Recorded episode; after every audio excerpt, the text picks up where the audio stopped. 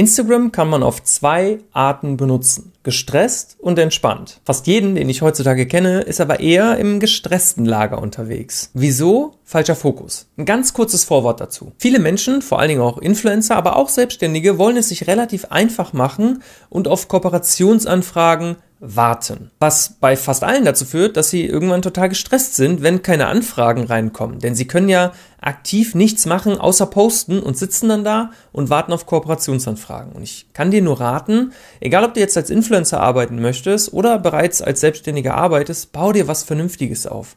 Mach dich unabhängig von Kooperationen. Aber kommen wir mal dazu, wie steigt denn die Reichweite, obwohl man weniger postet? Verstärkt ist mir dieses Prinzip hier auf YouTube oder in Blogs aufgefallen. Da aber die meisten Social Medias mittlerweile einen relativ ähnlichen Algorithmus haben, habe ich sehr viel darüber nachgedacht, ob das gleiche System nicht auch für Instagram zählt. Und ich bin zu dem Entschluss gekommen, dass es zumindest in einer leicht abgewandten Form genauso auch auf Instagram funktioniert. Hör mir gerne zu und denk selber darüber nach, ob das für dich schlüssig ist und probier es dann aus. Kommen wir mal zum Community-Aspekt auf Instagram. Der Algorithmus von Instagram bzw. die Logik von Instagram und auch die Metriken, die gemessen werden, beruhen im Prinzip darauf, dass Menschen lange auf der Plattform bleiben sollen. Darüber gab es auch mal ein richtig gutes Video bzw. einen richtig guten Film auf Netflix. Dir das auf jeden Fall mal an, beschreibt das ganz gut, dass Facebook, jetzt ja Meta oder auch Instagram versuchen, die Menschen lange auf der Plattform zu halten und auch immer wieder auf die Plattform zu holen durch Notifications etc. Warum bleiben Menschen auf der Plattform? Wegen Content.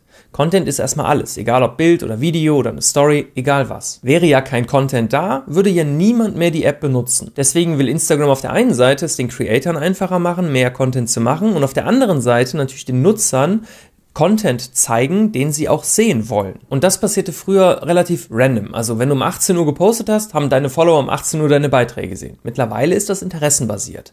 Das heißt, wenn sich eine Person wahrscheinlich für meinen Beitrag interessiert, dann wird sie ihn noch sehen. Und Instagram kann natürlich nur wissen, was du für Interessen hast, wenn du schon mal interagiert hast. Das heißt, je öfter du selber auf einer Plattform interagierst, und eine Interaktion ist auch einfach ein Bild angucken, länger angucken, zoomen, eine Story gucken oder sonst irgendwas, jemandem folgen, irgendwas liken, teilen, speichern, also jegliche Sachen, die du auf der Plattform machst, die werden gemessen und dann umgewandelt in ein Interesse. Und darauf basierend werden dir dann Sachen angezeigt.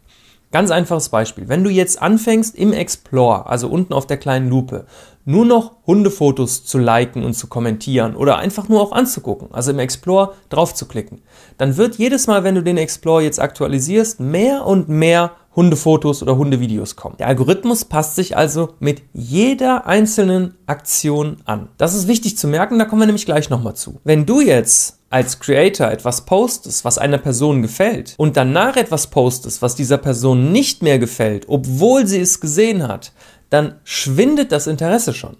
Also Instagram hat bemerkt, irgendwie ist das nicht mehr ganz so spannend, was diese Person da postet, also werden wir jetzt diese Person und ihre Beiträge weniger anzeigen. Das hängt nicht nur von dir selber ab, beziehungsweise von dieser einen Person. Wenn jetzt 30 Personen in dem Pool sind, die immer deine Beiträge liken und 25 davon haben deinen neuesten Beitrag schon geliked. Dann werden die letzten fünf deinen Beitrag ziemlich wahrscheinlich auch angezeigt bekommen, auch wenn sie vorher nicht mehr mit dir interagiert haben. Das ist ein kleines bisschen kompliziert, aber stell es dir einfach wie so ein interessenbasiertes Ding vor und Instagram versucht einfach herauszufinden, welchen Beitrag sie welcher Person am besten anzeigen. Denn sie wollen ja, dass jeder Nutzer eine gute Zeit auf der Plattform hat. Und das können sie ja nur dann erreichen, wenn sie nur Content anzeigen, der wirklich relevant ist. Du hast also jetzt schon mal gelernt, dass du deine Zielgruppe mit Content bespielen muss, der immer wieder diesen Menschen gefällt. Aber was bedeutet das überhaupt und wie erreicht man das? Ich nenne das jetzt einfach mal aufeinander aufbauender Content und gebe dir mal ein Beispiel aus der Fitnesswelt. Irgendein neuer Fitnessblogger postet ein Weltklasse-Video zum Thema Muskelaufbau. Das gefällt mir jetzt so gut, dass ich wegen diesem einen Beitrag auf das Profil dieser Person gehe. Und jetzt stell dir mal vor, auf diesem Profil würde er aber sonst nur über Ernährung reden. Anderes Beispiel dazu. Ein Fitnessblogger, dem ich schon länger folge, der hat jetzt 20 Mal zu dem Thema Muskelaufbau was rausgebracht. Und jetzt fängt er auf einmal an mit Ernährung. Interessiert mich aber nicht. Ich will nur Muskelaufbau. Ich will überhaupt keine Ernährung. Ich weiß natürlich, dass das dazu zählt, aber einfach nur als abstraktes Beispiel. Ich möchte das nicht sehen. Also wird dieser Creator immer weiter nach unten rutschen, bis ich ihn irgendwann wahrscheinlich gar nicht mehr sehe. Das dritte Beispiel, der Idealfall, ich entdecke jemanden neu und er hat ein Thema zum Muskelaufbau gemacht.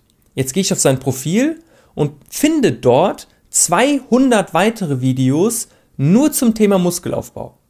Das führt jetzt dazu, dass ich wegen diesem einen Post beziehungsweise wegen diesem einen Creator eventuell eine Stunde lang Instagram nutze. Was glaubst du, wie wertvoll das jetzt für Instagram ist? Und sie werden natürlich alles daran tun, dass wenn dieser Creator nochmal was postet, dass ich das sofort sehe. Weil ich bin ja deswegen viel länger auf der Plattform gewesen.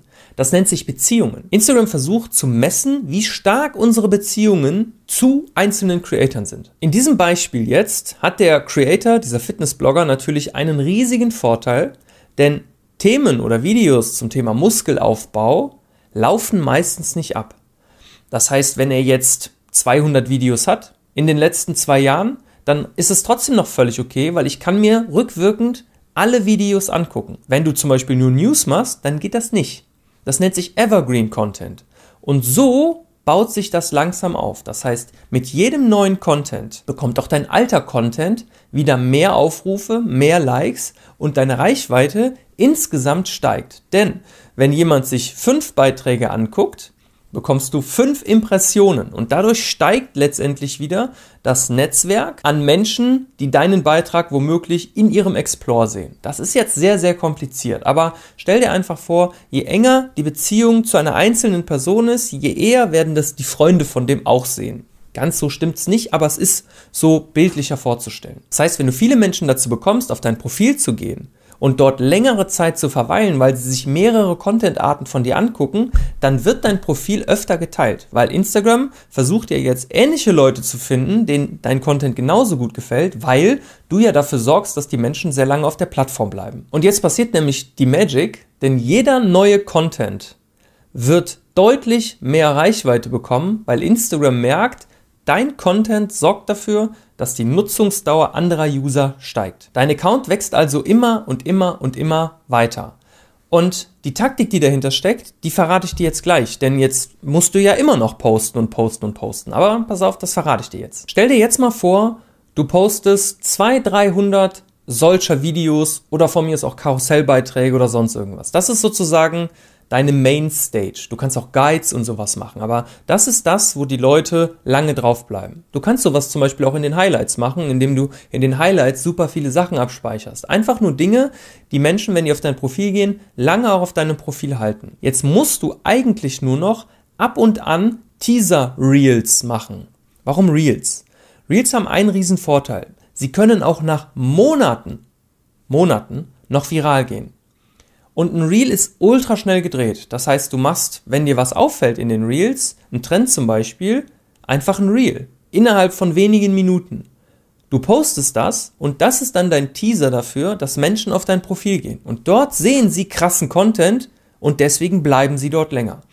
Und wenn Instagram diesen Zusammenhang versteht, dass wenn du Reels drehst und Leute gehen deswegen auf dein Profil, werden sie deine Reels immer und immer und immer mehr Menschen zeigen. Das heißt, du musst solche Art von Reels drehen, die Menschen neugierig macht auf mehr Content von dir. Das war jetzt so ein bisschen die Kurzfassung. Es gibt natürlich auch noch hunderte weitere Arten. Wenn du zum Beispiel einen YouTube-Kanal hast und viele Menschen zu Instagram bringst, ist das gut. Wenn du einen Blog hast und viele Menschen zu Instagram bringst, dann ist das auch gut. Das heißt, wenn du viele externe Reichweite generierst und die alle zu Instagram leitest in irgendeiner Art und Weise, dann kannst du sowas ähnliches erreichen wie hier. Es gibt da wirklich unendlich viele Methoden. Aber es ist wirklich planbarer, als man denkt. Viele Leute haben irgendwie das Gefühl, es ist nicht planbar, weil sie auch nicht wirklich das System oder die Logik dahinter überdenken oder auch verstehen. Was empfehle ich dir jetzt also? Erstens, bleib immer bei der gleichen Art von Content. Denn wenn jemand durch irgendeinen Content auf dein Profil aufmerksam wird, dann soll er davon bitteschön immer mehr und mehr finden. Zweitens, achte darauf, dass dieser Content sehr lange gültig ist. Das heißt Evergreen Content. Keine News oder sehr wenige News, weil das ist Sachen, die interessieren nach ein paar Wochen niemanden mehr. Punkt Nummer drei, achte darauf, dass jeder Follower mit jedem deiner Content Pieces was anfangen kann. Das hatte ich ja eben schon gesagt, ne? Immer die gleiche Art von Content, aber auch immer das gleiche Oberthema, die gleiche Sprechweise, so in der Art. Es muss nicht immer das gleiche genau sein.